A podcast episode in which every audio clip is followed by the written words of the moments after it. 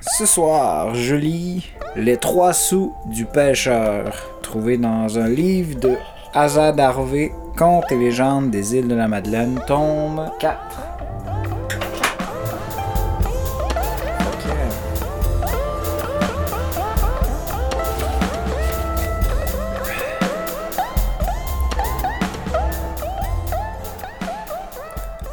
Aux îles de la Madeleine, il y avait une vieille tradition orale apportée par nos ancêtres bretons. Ces derniers disaient que lors des tempêtes de grands vents et de mer déchaînée, le pêcheur qui se faisait prendre en haute mer pour apaiser la colère de la nature devait jeter un sou à la mer. Aussitôt la mer s'apaisait, permettant au pêcheur de se rendre à bon port. C'était peu cher pour sauver sa vie, pourvu qu'il ait des sous en poche. Donc cette journée-là, le grand Jules et son frère Jean, tous deux domicilés à la grande entrée et propriétaires d'un petit bateau de pêche, se levèrent au petit matin avant que le soleil se lève.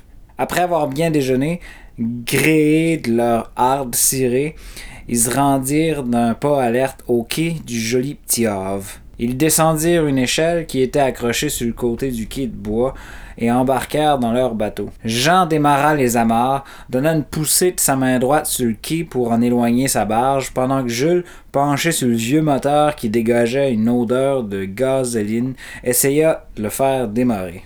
Il donna plusieurs tours de roue, puis soudain le moteur démarra dans un touk assourdissant qui se faisait entendre à des milles à la ronde. Et il s'éloigna lentement du Havre, prenant de la vitesse en avançant vers le large. La journée s'annonçait belle.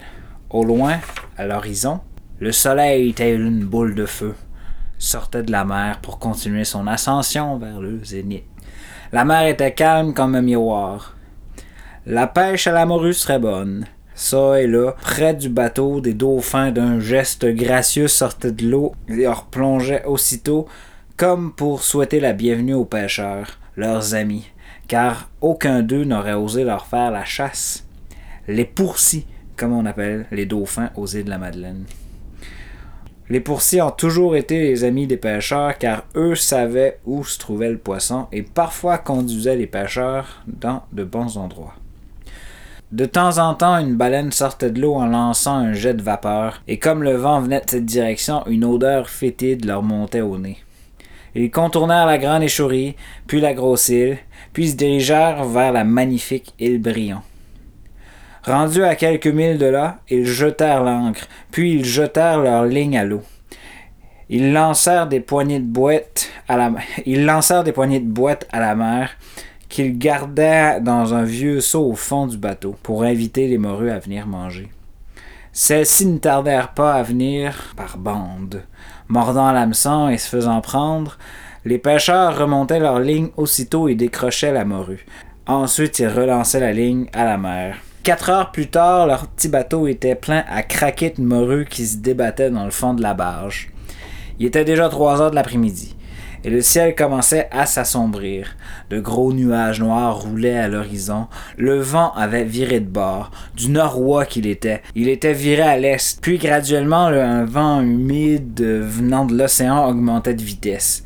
Les vagues grossissaient. Jules les gens décidèrent de lever l'ancre et de s'en aller avant que la tempête fasse rage. Mais le vieux moteur, sans doute fatigué et épuisé, refusa de démarrer. Pendant une demi-heure, on essaya, mais en vain de le faire partir. Des vagues énormes, hautes comme des buts, charriaient le petit bateau dangereusement vers la côte. Il avait bien un mât et une voile, mais, le vent était trop fort puis on n'osait pas le monter de peur que le vent la déchire. Je, les gens qui étaient des pêcheurs d'expérience en avaient bien vu d'autres, mais moins pires que celle-là. La peur s'empara d'eux. Ils sortirent leur chapelet et l'accrochèrent sur le devant du bateau comme pour implorer la Vierge de venir à leur secours. Mais apparemment, elle faisait la sourde oreille parce que la tempête ne s'apaisait point. Soudain, une idée venait à l'esprit du grand Jules, et il, fit, il en fit part à son frère. Rappelles-tu, Jean, l'histoire de notre grand-père qui, contait que quand on était tout petit, tu sais l'histoire euh, qui parlait des pêcheurs qui, qui, jetaient une scène à la mer pour la, pour la calmer? On devrait essayer ça pour voir. Jean fouilla dans le fond de ses poches et, par miracle, il trouva trois vieux scènes noires à moitié usés. Pendant ce temps-là, la, tempête continuait de faire rage. Le petit bateau, avec sa cargaison de morue, se faisait secouer d'une vague à l'autre. Les deux pêcheurs étaient accroupis au fond de leur barge. Jean dit à Jules Je vais en lancer un à la mer. Et il en lança un. Puis un deuxième. On, a, on aurait dit que le vent diminuait. Puis au milieu du bruit de la tempête, il lança un cri à son frère Je vais lancer le troisième, mais je pense pas que ça va marcher. Aussitôt que le troisième touche l'eau, le vent cessa et vira de bord. Puisque le moteur ne fonctionnait plus, on montait la voile.